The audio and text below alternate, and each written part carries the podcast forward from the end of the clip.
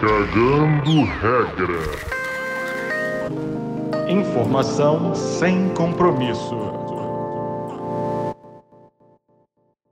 Bom dia, boa tarde, boa noite. Começando mais um episódio do Cagando Regra, onde você tem a sua informação semanal sem compromisso. Ou seja, a gente traz temas verdadeiros, a gente traz participantes importantes, relevantes, que conhecem os mais variados temas prementes aí no mundo, mas a gente sempre tenta trazer um pouco uma, uma certa leveza, uma certa né, descontração na forma que a gente debate e, e discute os temas trazidos aqui. Para você que é de paraquedas, o Cagando Regra é o podcast da produtora Base 1 Filmes. A gente trouxe a equipe da produtora para frente dos microfones. A galera que faz os programas de TV, como talvez você conheça ou não, Conta Lá em Casa, do Multishow, o Que Mundo é Esse, da Globo News, o Futuro é Feminino no GNT, tem o Projeto Meme voltando em breve, Corta. e vários Não é projeto meme, é meme explica, cacete. Sabe que a gente tá no YouTube, né? Então não tem corte. Eu vamos lá. sei, mas faz, Você faz, faz. razão.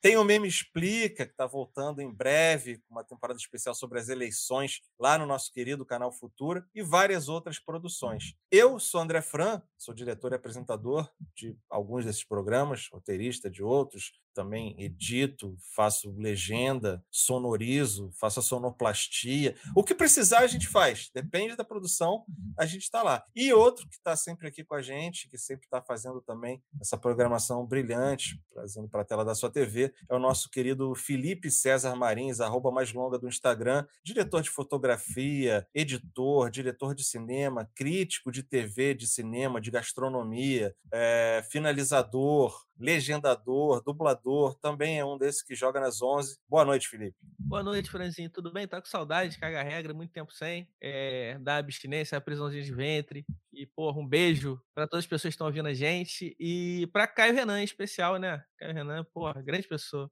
Vou chegar nele, vou chegar nele, mas deixa eu antes apresentar a equipe fixa aqui do programa, que hoje está incompleta. Quem você que gosta do Dr. Bisteca, mande mensagem nas redes sociais para ele. Ele não pode participar, está isolado lá na Barra da Tijuca, sem luz, sem condição de participar do nosso Coitado, podcast. isolado na Barra da Tijuca é muito triste, né, cara? Mas É tem gente que está em situação pior. O nosso Rafa Montenegro Raspinha, isolado na praia de João Fernandes, em Búzios, de frente para o mar, lá trabalhando direto do gramado, entre uma volta de kitesurf e outra, entre tocar um, ali uma modinha no seu violão e outra. Ele está lá isolado e por isso não pode participar hoje também. A gente manda aí toda a nossa solidariedade. Somos todos Raspinha, na verdade. Mas, Mas tá atuando Legião Urbana no violão, né? É sempre muito complicado isso, você atuar ele- Legião Urbana no violão. ele estava tirando Eduardo e Mônica, por isso ele não pode participar hoje. E ela, nossa querida produtora, estagiária, sonorizadora, pesquisadora, jornalista, informação, responsável por esse podcast acontecer, a nossa querida Bibi Moraes, a Bibimbap. E hoje temos uma participação não dá para chamar de participação especial. Ao mesmo tempo, ele é membro da equipe, mas não é membro fixo do podcast. Dizem que por motivos contratuais, passe dele ser muito caro para o nosso podcast. É sempre uma presença requisitada, está sempre nos bastidores. Todos esses programas que eu citei aqui têm o dedo genial, com a informação, a qualidade, criterioso. Eu falo sobre ele. Mal-humorado. o nosso, vou, deixar- vou deixar a audiência julgar. O nosso querido Caio Renan aparecendo pela primeira vez aqui no Cagando Regra, dando ar de sua graça. Obrigado pela presença. Seja bem-vindo, Caio Renan. Boa noite, boa noite todo mundo. Muitos, muitos predicados aí que eu não, não sabia, não sabia que você pronunciava essas palavras a meu respeito. Estou surpreso aí com a sua educação diferenciada. Quando tem uma audiência ao vivo, você se revela aí uma pessoa bem diferente. Diferenciada. Você me inspira, Caio Renan. Você sabe disso. E Caio Renan está presente aqui hoje porque o nosso tema é mais do que especial. O tema do episódio de hoje é esporte e política. Às vezes e atualmente tem acontecido muito, historicamente, enfim, vamos trazer aí vários momentos que a história, que a história não, que o esporte e a política se fundem, causando aí comoção no planeta. Lembrando Causando sempre, terror a Thiago Leifert. é verdade, aqueles que acham que não se mistura, tipo, como assim não se mistura? Como se Que fosse uma barreira. Não, uma- não se mistura! Não, não, política aqui não. Infelizmente, vou ter que mudar esse assunto. Vocês estão falando muito de política, então. Não, e, aí, e, tipo, não pode, sei lá, vai querer proibir o nadador de participar do Mundial, o nadador russo de participar do Mundial, por conta de sanções da guerra. Não, não, não, não. Pode Não. misturar esporte político. Pô, cara, só porque tá tendo uma guerra, tu não pode ir lá jogar em Mariupol só porque tá tendo bombardeio. É um absurdo isso. Você misturar. Inclusive, a guerra não poderia acontecer, uma vez que está afetando locais onde eram praticadas atividades esportivas. Se esporte e política não se misturam, Não pode misturar. Tá, tá errado. Não pode, Mas não vai é isso. bombardear estádio, não. Eu sou contra mesmo. a gente vai promete que não, vai, vai parar com O resto você, você, você aceita bombardear? Não entendi isso. Lembro todo mundo que está aqui. Teatro Ó, pode, a- teatro pode. Audiência, audiência aumentando aqui no podcast. É, lembrando que toda. Era terça, depois virou quarta, era oito e meia, virou seis horas hoje. Mas fica ligado nas nossas redes sociais ou nas minhas redes sociais lá no arroba André Fran, que eu sempre divulgo quando vai ter gravação ao vivo no YouTube dos nossos episódios. Aí dá para você mandar sua pergunta, mandar sua dica, fazer comentário. A gente sempre faz a galera participar junto aqui com a gente. Mas lembrando, Felipe sabe bem disso. Quem tem superchat leva a van. Porra, vantagem, aparece, É isso, às né? vezes a gente puxa, a gente responde, troca uma ideia. Pô, superchat, dá o superchat aí, galera. Porra, Mandem porra, superchat. tô até sem cerveja aqui, porque, porra, o superchat não caiu na última gravação, então não tem dinheiro pra comprar cerveja. Cerveja é. é bancada pelo superchat. Mas Bom, lembrando bom. que isso aqui é a gravação ao vivo do nosso episódio. Depois esse episódio vai ser editado, vai colocar os efeitos sonoros, as trilhas, as vinhetas, e aí ele fica disponibilizado em todas as plataformas: Apple Podcast, Spotify. Sempre lembrando, para você dar preferência, a Aurelo. A Aurelo é a nossa plataforma parceira que recompensa lá o criador de conteúdo. E, como você percebeu, agora estamos em novo dia, novo horário, com novos quadros, colunas especiais sendo lançados aí ao longo da semana. Se você quer saber direitinho, entra no nosso episódio Spoilers, que a gente explicou tudo isso em detalhes. Hoje, estamos aqui para tratar de esporte política, então vamos cair dentro dessa pauta, dessa nossa primeira pauta. Solta a vinheta. A gente não tem vinheta de pauta. Primeira pauta, esporte política. De cara, acho que a gente tem que trazer aqui a, a questão do ano e a questão do momento. Uma é a Copa do Catar. Né? Estão falando não pode misturar esporte e política, a gente vai ter uma Copa e uma ditadura. Isso ninguém está falando muito, só se fala na parte esportiva, a galera quer participar, as seleções aí se classificando, outras sendo desclassificadas e tudo mais.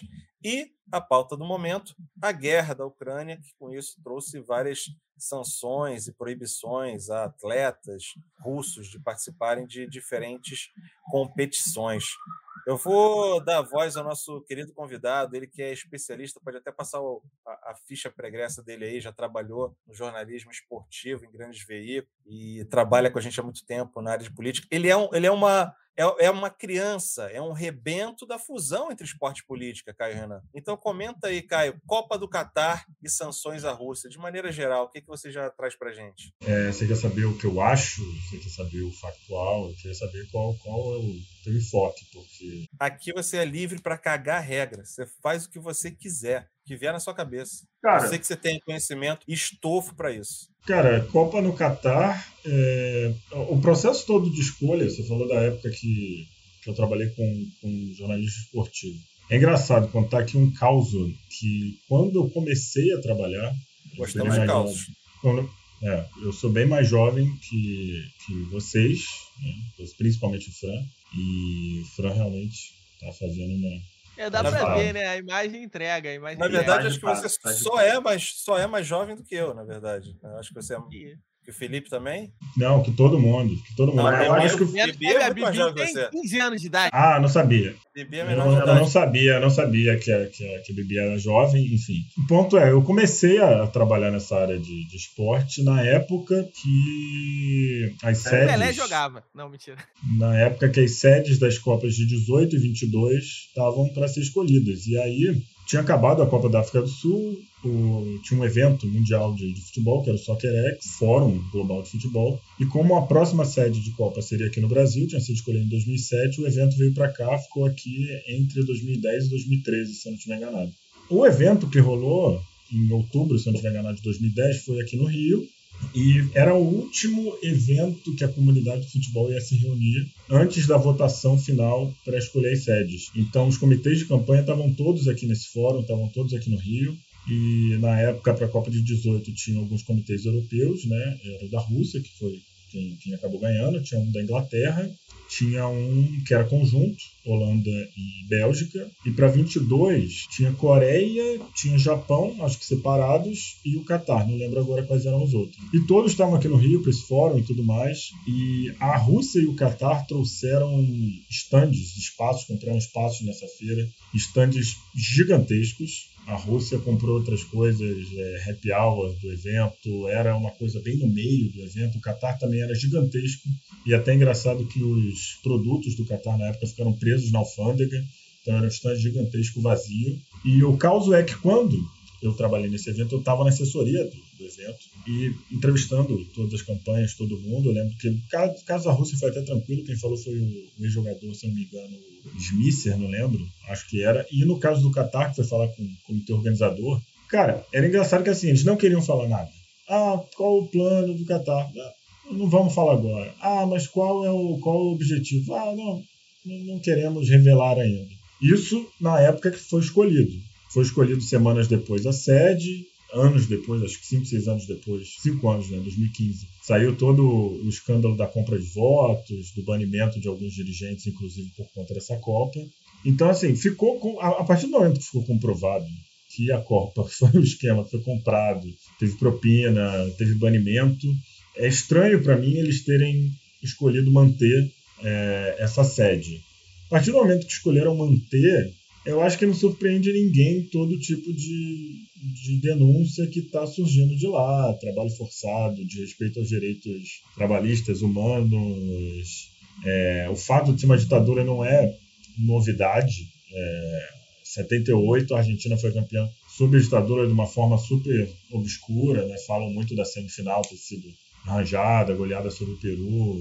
É... A própria Copa da Rússia, né? Não é como se a Rússia na época fosse uma. Não, é, exatamente. Acho... Tranquilo e Putin fosse na época um cidadão É, ele, ele não se tornou o que ele é agora, né? Há quatro anos ele já era esse mesmo Putin. O que eu achei estranho, de verdade, é que Agora, por, por que, que não falaram da, da Rússia na mesma proporção que está sendo falado do Catar em 2018? Por que, que agora o tratamento da Rússia é um e em 2018 Ele já tinha outro? anexado territórios de outros países, já tinha invadido outros países, já tinha guerra rolando, ou seja, né? o que mudou? Não, e, e se for mais longe, você tem a Alemanha nazista sediando a Olimpíada, você tem a Itália fascista sediando uma Copa ganhando a Copa, sabe-se lá em que circunstâncias, assim como a Argentina em 78. Então, assim, eu acho que todos esses casos são igualmente condenáveis, mas se é, permitiu até 2018, e até tem gente que coloca a China como também um caso de regime ditatorial.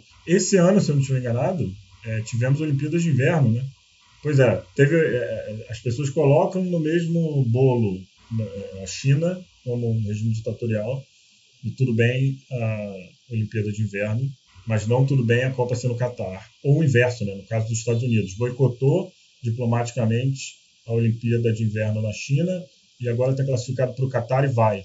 Então, assim, eu acho que. Então aí você cai num ponto. Rengue luz para Deus. Rengue luz para Deus. E aí você cai num ponto que eu queria tocar e pedir a opinião do, dos amigos aqui da nossa bancada. É, eu acho que tem uma diferença de você ter um, um evento esportivo sendo sediado por uma ditadura, né, ou por um país autoritário, enfim, e aí o seu país resolve boicotar, né, por princípio, então, ó, não vamos mandar, como já aconteceu, né, os Estados Unidos já boicotou a Olimpíada na, na União Soviética e vice-versa, Olimpíada de Moscou, Olimpíada de Los Angeles, um boicotou o outro. Isso eu acho uma coisa. Outra coisa, eu acho quando você impede atletas de participarem de certa, ou impõe sanções aos atletas de participarem de um evento em um país qualquer, como foi o caso do Mundial de Natação, que é, impôs uma série de punições, de sanções a atletas russos, a ponto do grande campeão, que eu esqueci o nome agora, e não está aqui o Dr. Bisteca para me lembrar o nome dele, decidiu não participar. Então, eu acho que tem essa diferença. E, eu, e aí é minha opinião pessoal. Eu acho que super. Acho que deve haver essa crítica e essa cobrança de que países que recebem sanções, é, que são é, ditaduras, que têm, que são questionados por, pela forma como lidam com direitos humanos, etc. E tal. Deve se questionar se eles podem é, receber eventos esportivos mundiais, porque é totalmente contra os princípios desses próprios eventos. E agora, mas, e beleza, e acho legítimo o país que resolve boicotar esses eventos também por princípio. Agora, eu não sei se eu concordo com você punir o atleta, porque eu, como visitei várias ditaduras e sempre faço essa distinção, tipo, eu, eu volto da Coreia do Norte, eu vou torcer pela Coreia do Norte na Copa. E como assim você torce pela Coreia do Norte? Claro, um povo maravilhoso, uma história que vai muito além desse período, né, de, da, da ditadura dos Kim e uma cultura incrível culinária. Pô, fui super bem recebido, né, dentro das limitações. Gosto do país não quer dizer que eu concorde com o governo. Então, sempre prego essa distinção entre país e seu entre o povo e o seu governo. Então, eu acho que dá para fazer essa distinção também na hora de você punir o atleta, que muitas vezes não tem nada a ver. Muitas vezes pode até ser contra o seu governo. O que, que vocês acham disso, Felipe e Caio também? Cara, eu, eu tenho uma opinião que eu sou contra qualquer tipo de desse, desse nível de, de, de de para mim é uma atitude repressiva. Tipo, rolou em relação à cultura agora no Festival de Cannes também, os cineastas russos meio que foram banidos do Festival de Cannes. Para mim é um paralelo que faz muito sentido, assim. Não necessariamente o atleta apoia o regime, e mesmo que apoie, tipo, do nível pessoal, tipo, o atleta tem esse direito de tipo, você, você restringir a participação esportiva desse atleta. É um absurdo. Diferente do Comitê Olímpico Russo, que foi banido do, do, do, da Olimpíada do Japão, né? É, e eles tiveram que, que, que os atletas russos tiveram que competir sobre uma bandeira olímpica. Sim. É, podia ouvir o hino. Acho, é, não podia ouvir o hino, não podia. Tipo, eu acho que aí é uma solução um pouco mais. E, e, assim, não foi por um caso de política, né? Foi por um caso de doping, né? Tipo, no evento, exato. No evento, é. Tipo, no, no evento passado, no caso, não foi? Eu posso estar enganado, porque eu tô, isso, tô isso, memória. Isso.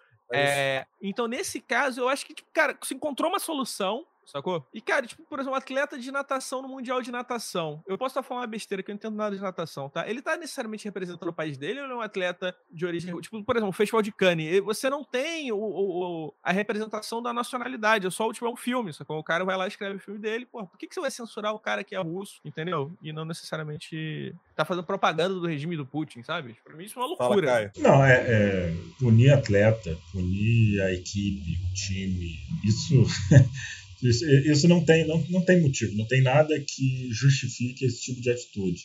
E qualquer boicote à Copa no Catar, que é o que a gente estava falando, para mim ele só seria válido se essas mesmas se esses mesmos países, os órgãos esportivos deles, tivessem também boicotando todos os outros países da mesma característica, porque não dá para reclamar de uma Copa do Mundo de seleções no Catar e ok, Mundial de Clubes, uma Copa do Mundo de Clubes no Emirados Árabes. Não dá para reclamar do Mundial no Catar e hoje, agora, essa semana passou, se não estiver enganado, a gente tem um grande prêmio de Fórmula 1 em Jeddah, na Arábia Saudita, que também está em guerra, bombardeando o Iêmen, que também, até de certa, de certa forma, pior do que acontece com a Rússia, a Rússia não está sendo bombardeada, Moscou não está sendo bombardeado pelo, pelos ucranianos. Jeddah está sendo bombardeada com, com iemenitas, por, por, pelo que está fazendo no Iêmen.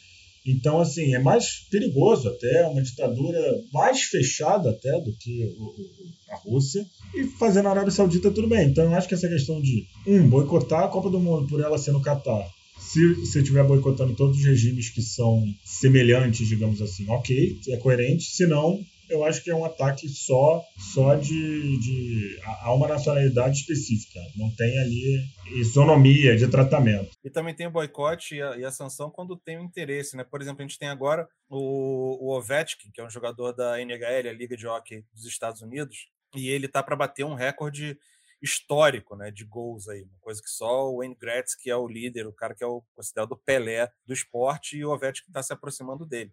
Então a liga, os jogos, está todo mundo focado nisso. Esse é o grande tema. E ele é russo e é um russo defensor do Putin. Claro que não agora, ele não falou abertamente, ele falou, ah, ninguém gosta de guerra e tal, mas é um cara que todo mundo sabe que historicamente ele tem uma, uma, uma certa. Posição pro Putin. Exato, uma posição pró-Putin como grande parte da, da, da rua do povo russo, né, não é que ele era um cara que vestia bandeira, fazia campanha, mas que gostava do presidente, falava, ah, é o meu presidente, né, não, não tem como eu não, não honrá-lo e tudo mais. E ninguém fala nada de fazer algum tipo de coisa contra o Ovechkin ou de questionar o Ovechkin, né? Nem poderia, mas também porque não interessa, né? Tirar o Ovechkin da, da disputa nesse momento que ele é o grande astro e a grande história daquela, daquela temporada. É, o ataque, ataque à nacionalidade não, não existe, não tem motivo, não tem nada que justifique. A pessoa não tem absolutamente nenhuma culpa.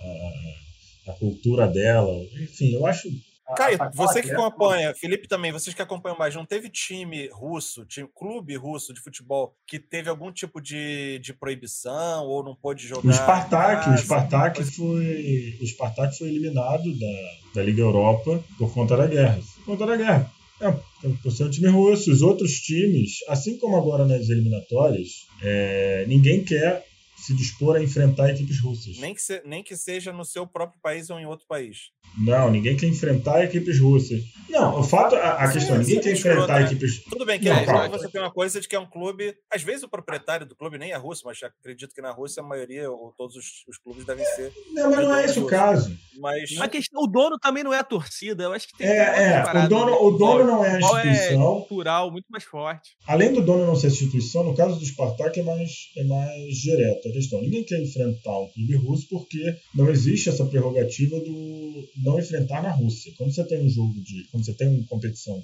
de ida e volta, você tem que jogar na casa do adversário na sua. Existem até casos em que é, jogos, por exemplo, na Síria, jogos. Tem, tem, seleções que não podem jogar em casa, o Iraque, por exemplo, a Síria. E o Shakhtar clubes... que não jogava em Donetsk por conta da guerra há muito tempo. Mas Isso, né? Mas, é, mas ainda é, mas ainda você está jogando no mesmo país. A diferença do Tel Aviv e depois para Kiev. Não, mas a minha, é, tipo, mas a minha pergunta... vem de mando de campo vai jogar uma garrincha, né? O... Mas, a minha pergunta, mas a minha pergunta é, o Spartak ele foi limado da, da Liga Europa por ser um clube russo ou porque os times não queriam jogar na Rússia? É um pouco dos dois. É a mesma coisa que aconteceu com a Rússia na, nas eliminatórias. Uh, os outros times que estavam na repescagem falaram falaram: nós não vamos enfrentar a Rússia, a gente se recusa. Isso não vai acontecer, cara. Não, vai, não vou jogar contra a Rússia, se tem que tirar a Rússia porque ninguém aqui vai, vai se dispor a enfrentá-los. E aí a FIFA ficou naquela posição: pô, se ninguém vai enfrentar, a gente tem que tirar eles.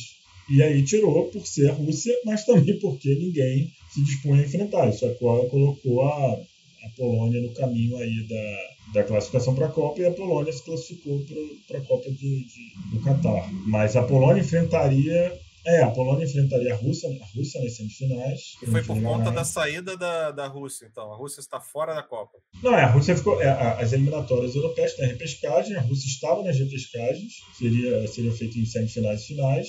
É, eu não lembro agora quem diretamente enfrentaria a Rússia, mas acho que era a Polônia. Era a Polônia, era a Polônia. E aí, como a Rússia foi excluída pela FIFA, entrou ali com sanção WO. E, é, e foi uma solução também é, é, legal, do ponto de vista legal, porque tem um precedente, se não me engano, na Copa de 82, talvez, que teve essa questão da, da, não viagem, né? Era, a repescagem era mundial na época, era Chile contra a União Soviética, e a União Soviética se recusava a enfrentar o Chile por conta do regime ditatorial do Pinochet. E aí a delegação soviética não foi para Santiago. A FIFA então obrigou o Chile a entrar em campo, a dar o WO, a fazer um gol para né, criar a situação. Bom, a, a, União Soviética não quis vir, o Chile entrou em campo, fez o gol, se classificou em campo, de, né, de certa forma. Dessa vez, para não ter uma, uma situação semelhante, do tipo, ah, a Polônia não quer enfrentar a Rússia. Aí a Rússia entra, fica lá, faz o jogo, tá esperando e fala: Bom, fizemos o que vocês sempre mandaram. Cara. Eles não quiseram é, é, enfrentar a gente, mas a gente está aqui.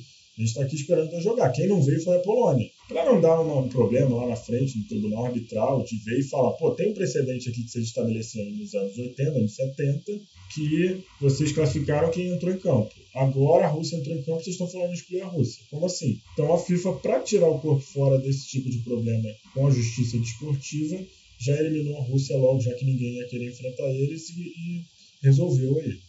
Enquanto isso, o Newcastle pode jogar tranquilamente ali na Premier League. O próprio, Newcastle- o próprio Chelsea está sob sanção. Né? É, o próprio É, Chelsea explicar, vamos tá explicar aqui o. Newcastle, que foi comprado pelo Fundo Soberano da Arábia Saudita, né, uma ditadura, como o Caio falou aqui, mais sanguinária talvez do mundo, dos países mais fechados do mundo, um ditador que esquarteja jornalista embaixado em outro país, né, o caso Jamal Khashoggi, e falar, não, mas o Fundo Soberano é separado do governo saudita, tem nada a ver. Todo mundo sabia que era mentira, né? Eu acho que uma semana depois, Newcastle estava fazendo um tour jogando na Arábia Saudita, fazendo propaganda do governo. Não, pior não é só isso. É, é o fundo soberano do governo da Arábia Saudita não ser considerado algo com ligação com a Arábia Saudita. Mas o Roman Abramovich, que é, todo mundo sabe os laços dele com o governo Putin, mas ainda assim, um indivíduo foi considerado, é, é, teve sanções pelas ligações que tem com o governo. Então, assim, um órgão, Vai um fundo do vender o governo, time, né? É, exatamente. Vendeu, o governo está o governo tá lidando com a, com a situação porque teve a sanção aos bens do Abramovich, o Chelsea é um dos bens dele, foi sancionado, mas o governo entende, até porque o governo britânico é super ligado, né? o povo britânico é super ligado ao futebol, o governo sabe disso, sabe que os clubes são bens ali, apesar de terem donos, são bens sociais, são importantes para a comunidade, geram muito grana para a economia.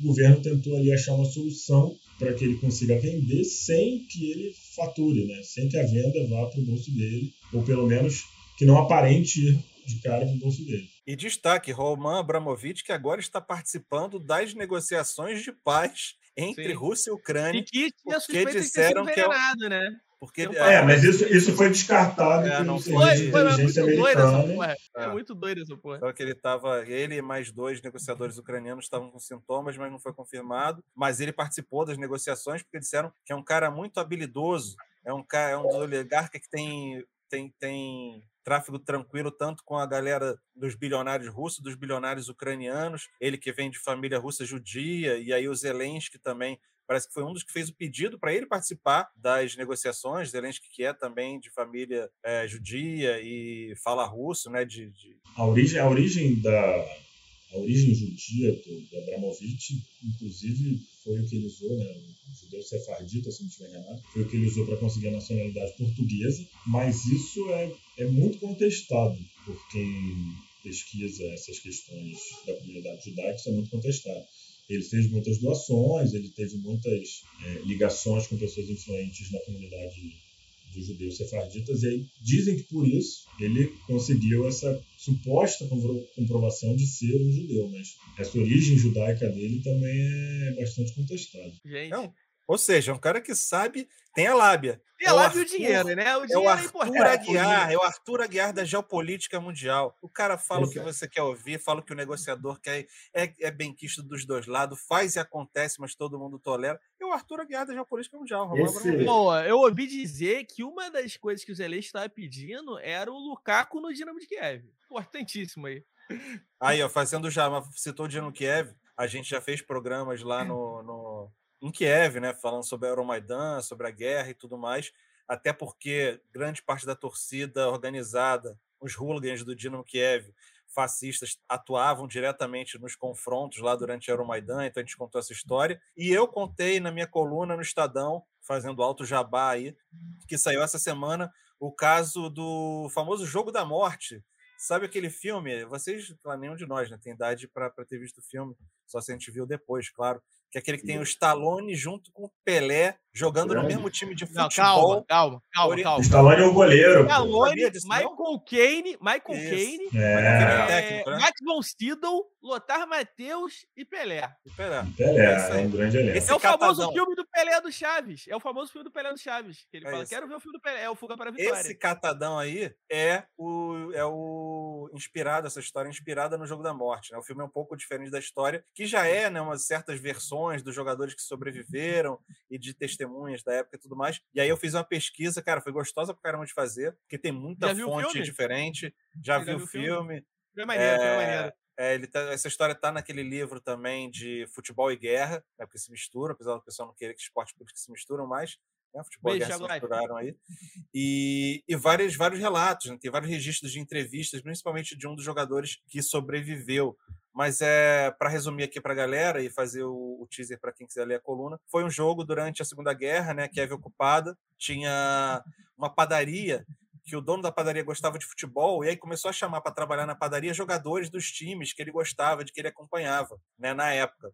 Claro que na época a Ucrânia era parte da União Soviética.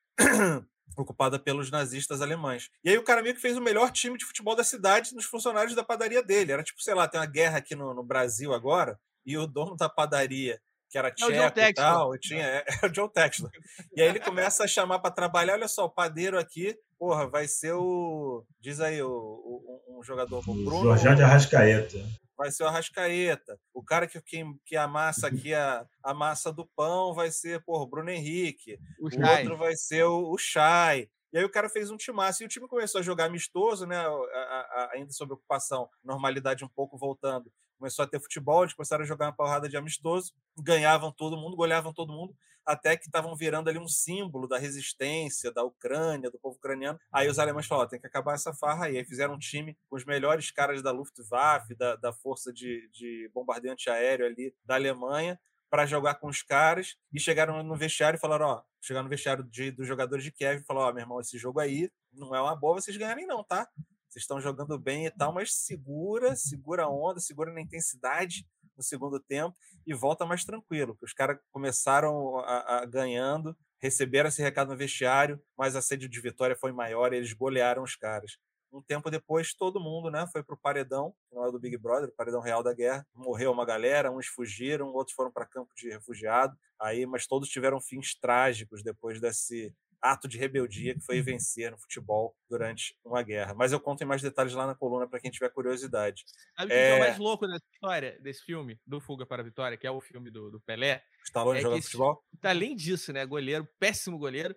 E esse filme é dirigido pelo John Huston, que é, tipo, um dos maiores diretores da história do cinema americano, assim. Tipo, é um filme menor da carreira dele, já tá no final de carreira. Mas, cara, é um filme bom, vale a pena ver. Tipo, é um filme maneiro, Fuga para a Vitória, assim. Tipo, tem a mítica de ter o Pelé, o caralho e tal, mas, mas é um filme muito maneiro. Esse você hoje em dia você só conhece, só consegue por meios alternativos, digamos assim, mas tem a versão dessa mesma história filmada pelos russos, pela Rússia, que é mais recente até 2003, se eu não me engano. E essa tem tem numa plataforma, não sei se é Netflix ou Amazon, mas tem numa plataforma aqui que eu consegui assistir. Qual o nome do filme? É a mesma coisa, Jogo da Vitória. O Jogo da Morte. o Não, Jogo da aqui não Morte. é Fuga o- para a não, então, vitória. Fuga para a Fuga para a Vitória, Vitória é, do o, Pelé. é o do Pelé. Esse acho que é o Jogo da Morte mesmo. Pô, é Fuga Tem o a Ronaldinho. Gaúcho nesse aí? Sei, Não, né? Pesquisa aí, pesquisa aí. Não, esse é com atores russos lá que eu não conheço. Você De repente, falou. tem alguns jogadores. Mas eu o não vou saber. Achavinho, Achavinho doidão lá, porra, jogando. todo torto de, de cana, porra, jogando bola. O, o Bob Moore também, o ex-jogador. É, joga fez. no, no Fuga para Vitória. Fica a dica aí. Uma coisa que você estava falando de, de esporte política, para fechar, essa semana teve uma. é, foi, foi o fechamento da- das eliminatórias, de pescagem e tudo mais. E aí a, a Itália perdeu para a Macedônia do Norte. Do não, a. Itália, beijo! Itália fora da Copa duas vezes seguidas, nas duas anteriores que na primeira. Torci pela Macedônia. E aí pensa, ai, Macedônia, porque a gente teve na Macedônia, Felipe ajudou a fazer o documentário sobre as fake news que a gente colocou no ar lá na Globo News. País super agradável, passa por várias dificuldades. Foram um dos grandes disseminadores das fake news que elegeram o Trump, mas é por isso que eu vou torcer contra o país, contra o povo, contra a cultura. Enfim, só para registrar. Segue, Aí cara. o Fran desculpa. torce contra o país que, porra, né? Torce pelas fake café, news. É, Ele torce porra, pelas fake news. país Vai do Cuba, vinho, vai da, da China. massa e da pizza, porra. Aí não, aí não. Tudo bem, mas a Itália se fudeu. Parabéns, Itália, novamente É, decepcionando. Não decepciona e decepcionar. Não, e aí. É, Itália, meios. Zambrota. Pirlo, Canavarro. Vocês estão parecendo Desculpa, o cara, Adam a gente tá- Driver e a Lady Gaga interpretando naquele filme lá da, da tá na Gucci, sequência cara, de interrupções horrível. ao nosso Caio aqui. no- Vai, vai, Caio. Convidado tem, tem a tua preferência. Não, é que o, o- a Itália, que essa questão aí do, da política, foi engraçado, porque alguns meios de comunicação italiano começaram, italianos começaram a levantar a hipótese da exclusão do Irã, que o Irã teve uma restrição, algumas mulheres, uns milhares de mulheres tinham comprado ingressos para o jogo de classificação do Irã para a Copa, ele ganhou, se classificou, algumas mulheres foram barradas, não deixaram né, entrar, elas entrarem no estádio. Isso já tinha acontecido e a FIFA tinha avisado a Federação Iraniana que, ó, tem que parar com isso daí, senão a gente vai, vai ter que arrumar uma punição, né? A gente não está de acordo com essa coisa de barrar a mulher no estádio. E, obviamente, nada aconteceu, mas alguns meios de comunicação italianos tentaram levantar aí a hipótese da tapetalha, criar um precedente fluminense aí para a É, Itália. porque a cor é parecida, né? né? É, a cor é Tricolor e parecida. tapetão. Tricolor e virada de mesa aí na história. As autoridades iranianas alegam que, na verdade, eles não barraram as mulheres. Tinha acesso às mulheres no estádio, mas em um local específico, e algumas mulheres queriam entrar na área reservada para os homens. Como se isso fosse, ah, não, ah, tudo Desculpa, bem. ele é alguma É. coisa, né? É. É o famoso não barramos, gente só não E deixa entrar. Porra. Curiosidade. Hoje eu estou trazendo bem para as relações com os nossos programas lá que a gente faz na produtora, que nós três aqui trabalhamos juntos, e o pessoal sempre pede, pô, fala mais das histórias, das tuas viagens e tal. O jogo ia ser no Teherã e parece que eles mudaram para Machado, justamente por ser uma cidade mais conservadora e para não ter tanta grita em relação à questão da mulher, e teve. Né? E, curiosidade, Machado é onde mora a Lia, Lia Bachari, nossa amiga iraniana, que eu filmei com ela no Não Conta Lá em Casa em 2009, e depois, 10 anos depois, voltei e reencontrei ela, mantive contato durante esse tempo todo, a gente ainda se fala. E em 2019 eu voltei para o Irã, ela foi até Teherã, saiu de Machado, onde ela é professora, para encontrar a gente, e ela contou né, a história do Irã, vale conferir lá no Que Mundo é Esse, que nós três aqui participamos, cada um de uma maneira para criar essa obra maravilhosa. Cantou, cantou, belíssimamente metálica. Muito do- boa cena, muito bom momento, histórico. Ah, E mais um é caso de futebol. político. É fã de metal e fã de futebol. Gostaria de ir, falou que gostaria de ir aos estádios. Me deu de presente um dia um saquinho de semente de girassol seca, salgadinha, que é o que a galera fica comendo no estádio tradicionalmente. É o, nosso, o amendoim deles. É tipo isso, tipo a pipoca, pipoca do saquinho rosa, aquela pipoquinha do saquinho rosa do Maracanã. Qualidade. Maracanã é É. antigo, né? Acho que no, no novo não deve ter coisa mais. No mais novo, a grafeira. pipoca é aquela pipoca de cinema vagabunda fria, só que a 40 mais reais. caro. 50 reais. É. É horrível. É. Na minha época mais um caso aí. cocôzinho de rato rosado ali. Mais um caso aí da, da- da- de uma federação tendo que usar, querendo usar política para meter o tapetão. Para você ver aí o Thiago Leifert chorando. E Chora, vamos Thiago então Leifert. fechar aqui a pauta esporte política e passar para o nosso próximo bloco, que ainda tem uma certa relação com, com o esporte e com a política também. Roda a vinheta do Qual é a Nota. Quem começa é, é difícil. Pablo, qual é a nota, Pablo? Caio Felipe, hoje a gente vai dar nota para ele. A maior, o maior nome, a maior voz da locução brasileira viva hoje, que é o nosso grande Galvão Kleber Bueno. Não.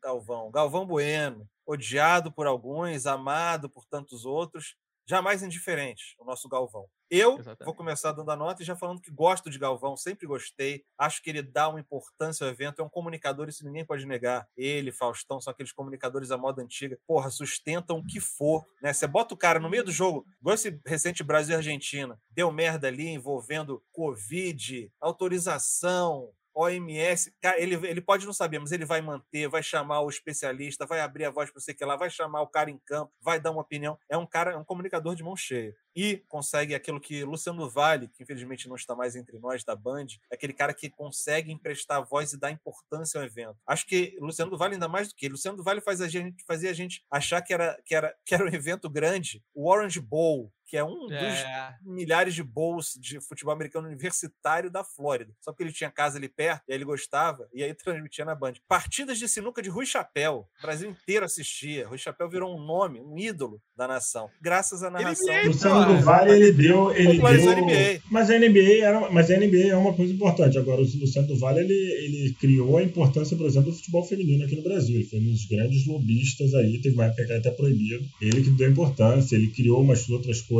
Mundial de Vôlei também, ele foi muito importante. E outras coisas que não foram tão pra frente, tipo o jogo de Master, né? Que aí realmente. Jogos de Masters. É os um jogos de pouco verão. demais, né? Jogos de Ah, verão é. jogo Demais. de Master é complicado. Boa câmera Ao mesmo né? tempo, o pessoal me lembra do Galvão ali, sempre, né? Amigo das grandes estrelas, amigo da CBF, Ricardo Teixeira, o cara que, que gostava ali do- dos poderosos. Eu acho que, ele se rein- acho que ele se reinventou muito bem. Ele- eu acho que ele tem essa coisa do, do brasileiro rico, mas a ostentação dele é uma ostentação mais, mais jocosa, mais brincando, não é tanto para humilhar. Então eu gosto do Galvão curtindo o seu vinho, jogando o seu golfe em Orlando. É uma coisa, é uma coisa mais É divertida. tiozão, né? É um Eu- eu tiozão. acho- Tiozão, o tiozão que ganhou uma grana e não tá ali pra humilhar, ele tá pra curtir ali o dele, isso eu nem julgo ele não. Mas julgo essa parte de que ele não foi talvez tão incisivo quanto poderia. Mas será que se ele fosse, ele teria, né, feito tanto que fez? Então a minha nota pra ele, resumindo, falei demais, minha nota pro Galvão fica aí um 8.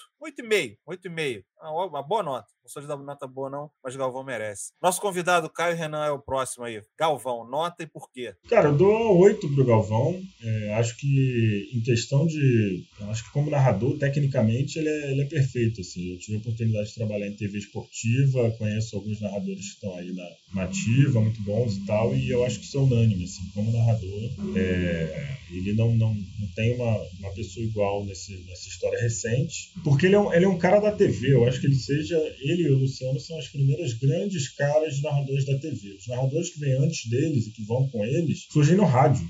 E ele não, ele faz a carreira dele como narrador de TV, que é uma coisa completamente diferente ser narrado no rádio e na TV. Além dessa parte técnica, eu acho que tem muito do que você falou. Eu acho que ele soube aproveitar muito bem a era da internet. Assim. Se você lembra, uma entrevista agora que foi feita semana passada pelo Thales Machado, do Jornal Globo, editor lá de esportes, amigo nosso, ele fala muito disso, que o momento que ele se assustou foi aquele, aquele a Copa de 2010 ali, quando ele vinha numa certa decadência, digamos assim, a voz dele, né, se perdendo e tudo mais. Teve toda aquela movimentação no Twitter do Cala a Boca Galvão. Não sei se vocês vão lembrar. Viram o vídeo de piada, né? Fizeram que, ah, salve um pássaro brasileiro com Cala a Boca Galvão. Isso chegou nos trending topics na época. E, e o Galvão, depois disso, soube se reinventar, né? Ele, ele foi, principalmente depois da Copa de 2014, do 7 a 1 ele entrou com uma presença online, conseguiu refazer a imagem dele. E aí, depois dessa última Copa, parece que mudou aí o tratamento da voz, recuperou, fez todo um, um re-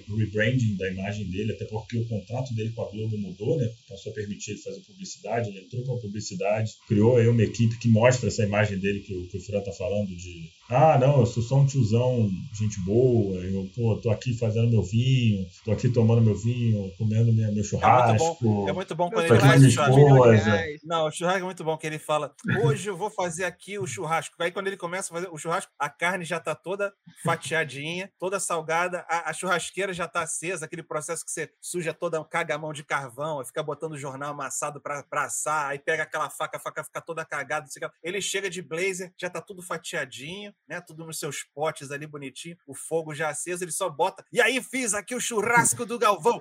Porra, fez nada, Galvão, caralho. mas Não, é, bom. por aí. Ele, ele soube recriar a imagem dele como tiozão do churrasco, gente boa, um bom vivan, que tá ali com a esposa.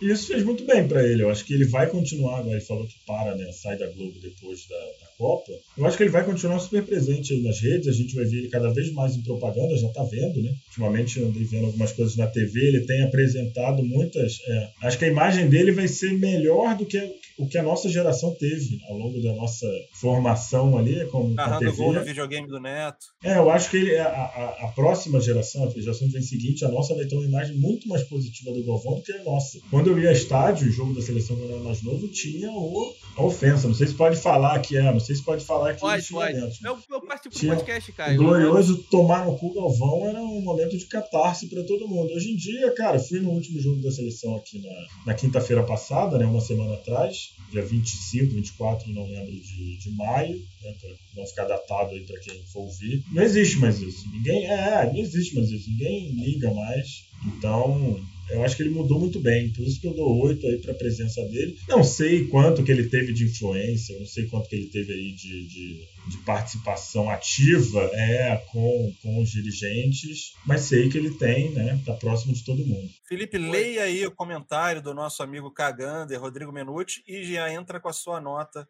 e comentário sobre Galvão Bueno. O Rodrigo Menuti falou: Luciano do Vale foi alvo de reclamações na cidade de Vinhedo, porque o custo de vida aumentou na cidade, pois ele chamava a cidade de Principado, onde promovia o futebol demais, desde os anos 90. Não Muito está bom, errado, Luciano bom. do Vale. Não está errado. Pô, que isso, não, é um problema do Vale é uma instituição do, do, do, do, do esporte brasileiro, Isso é cara. muito bom. Tipo, Luciano do Vale, porra, eu lembro dele moleque narrando NBA, e eu lembro tipo, dele narrando, porra, tudo. Tipo, eu Felipe é a favor da gentrificação. Fica aí o registro no podcast. Não, porra, é outra coisa. É, e pro Galvão, cara, eu, eu, eu confesso que eu era um dos caras que ficava puto com o Galvão. Galvão, porra, pós, pós. Vai, dá pra dizer 2002, né? Tipo aquela seleção de 2006 que flopa do Ronaldinho Gaúcho, Adriano, Ronaldo e, Roberto e Carlos. Kaká. É, que flopa, dali ele se torna uma pessoa intolerável. Até a carta da Dona Lúcia. A carta da Dona Lúcia melhora um pouco o Galvão, porque ele descobre que a CBF é uma.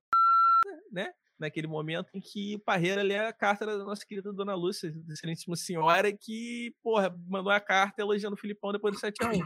É, e não só o 7x1, é importante frisar, o cara tomou Pô, 10 gols. Desculpa, não existe. é, Essa carta é, um, do- é, é provavelmente o momento mais vergonhoso. É pior do que o 7x1, é a leitura da É a carta. carta da da Dona Lúcia. É a Um fake beijo news da carta. Lúcia. Exatamente. Eu quero acreditar, eu quero, eu quero Não. muito acreditar que a Dona Lúcia existe. Pô, beijo. é, eu, eu, eu, eu, proponho que eh, quem tiver ouvido vá depois ao vídeo, assista de novo a leitura da carta da Dona que preste. Não, atenção. lamentável, lamentável. Isso, o Parreira ali, e preste atenção no Murtosa, no momento em que o. Parreira fala: Não, não, eu nem ia falar sobre ele, tira o papel prontinho aqui, a carta da Dona Lúcia.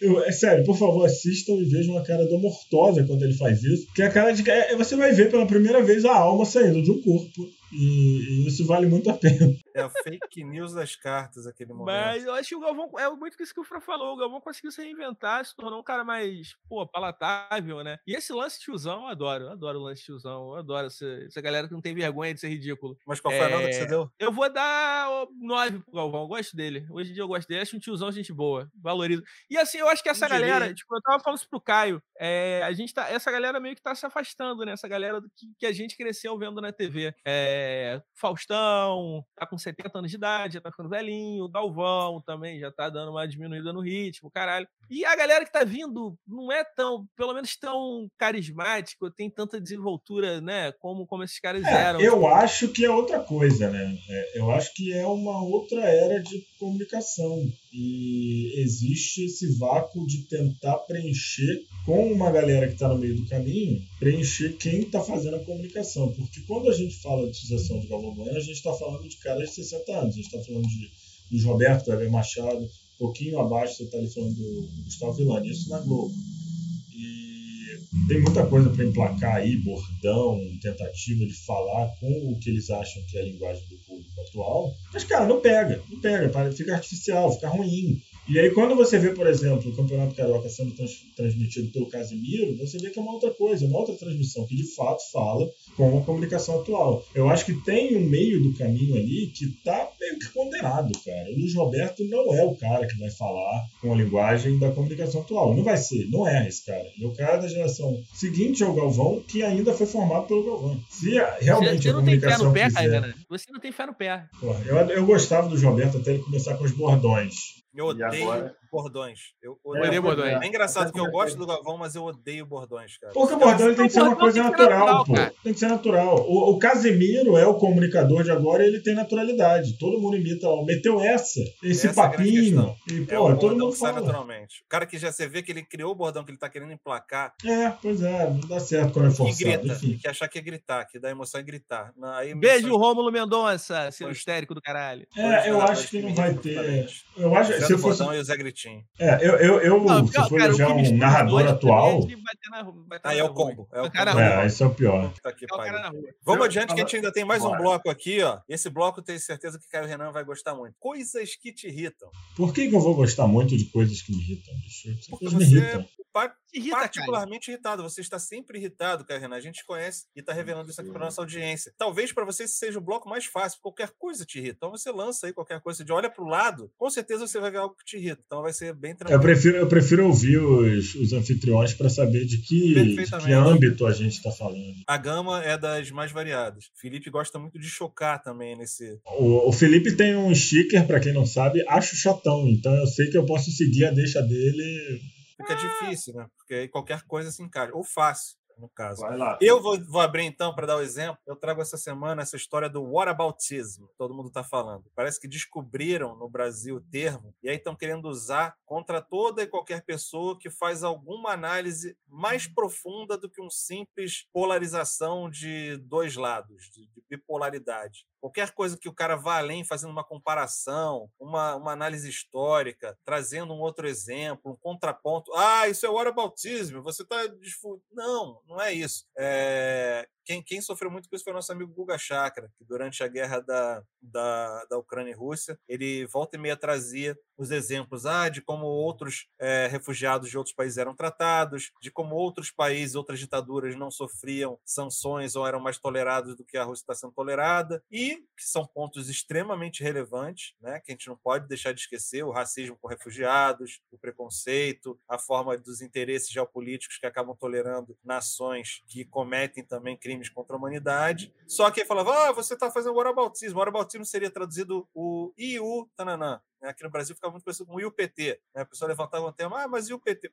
tem o orabautismo ruim, mas tem o orabautismo que também, caralho, deixa o cara se aprofundar no tema, né? Então, essa história de que tudo é orabautismo, você tem que ter uma posição única, polarizada sobre um tema, senão você está fazendo o orabautismo, isso me irrita e tem me irritado profundamente. Esse orabautismo já vem de um tempo aí nos Estados Unidos, agora é que descobriram aqui no Brasil, aí o pessoal quer usar toda hora. Vá tomar no cu. Desculpa, Felipe, roubei a sua posição como xingador oficial do podcast, mas...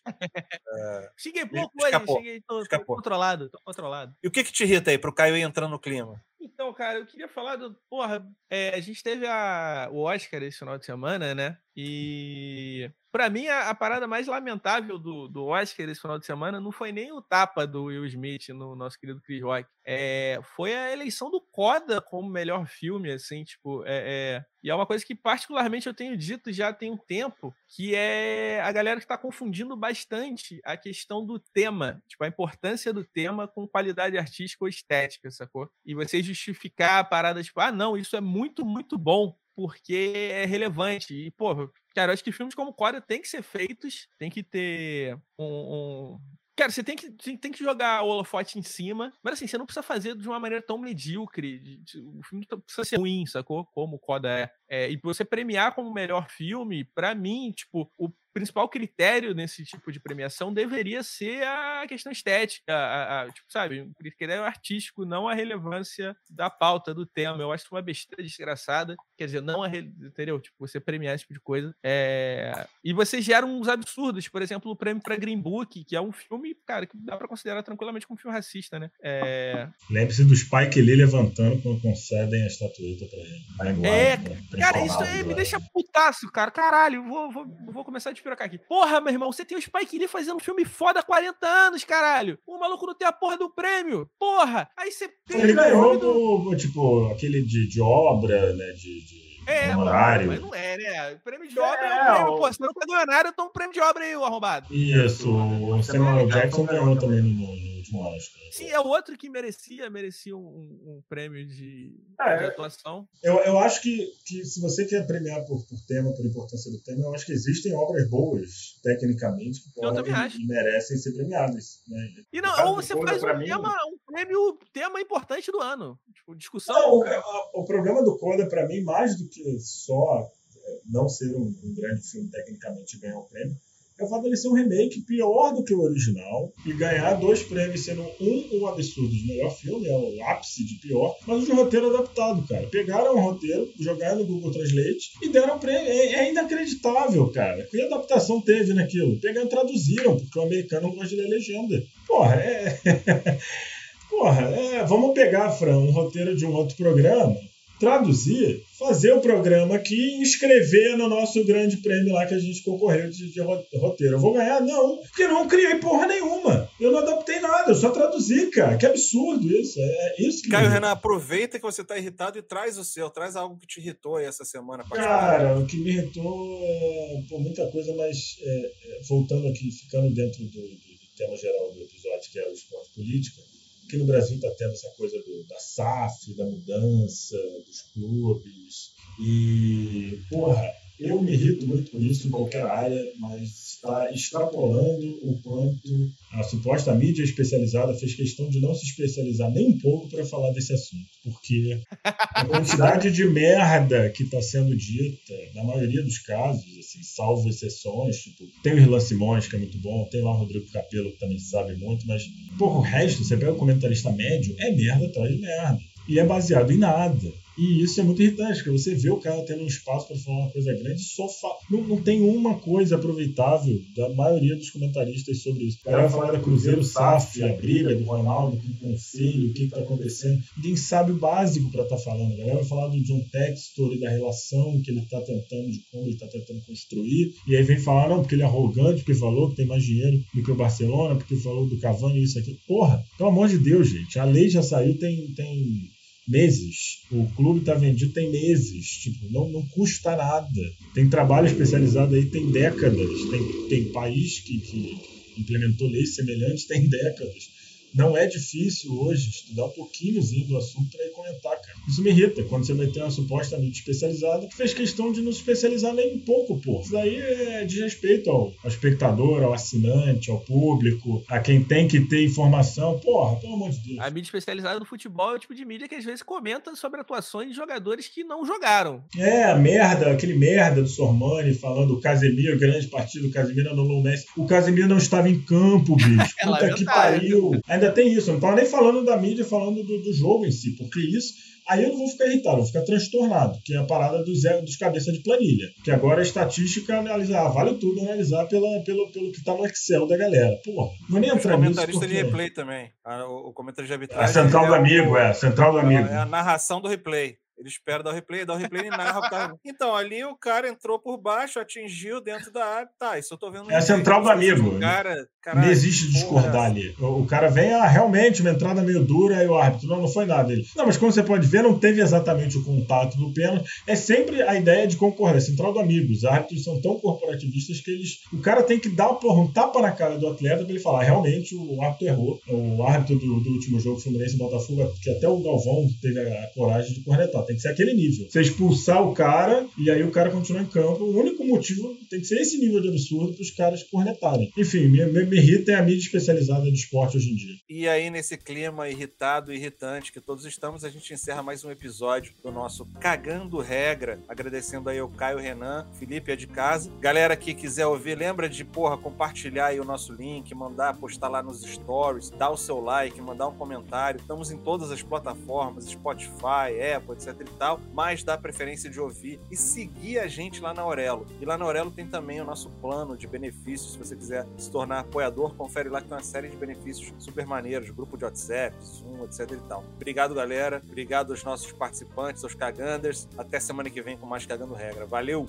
Valeu. Você ouviu? O seu podcast de informação sem compromisso.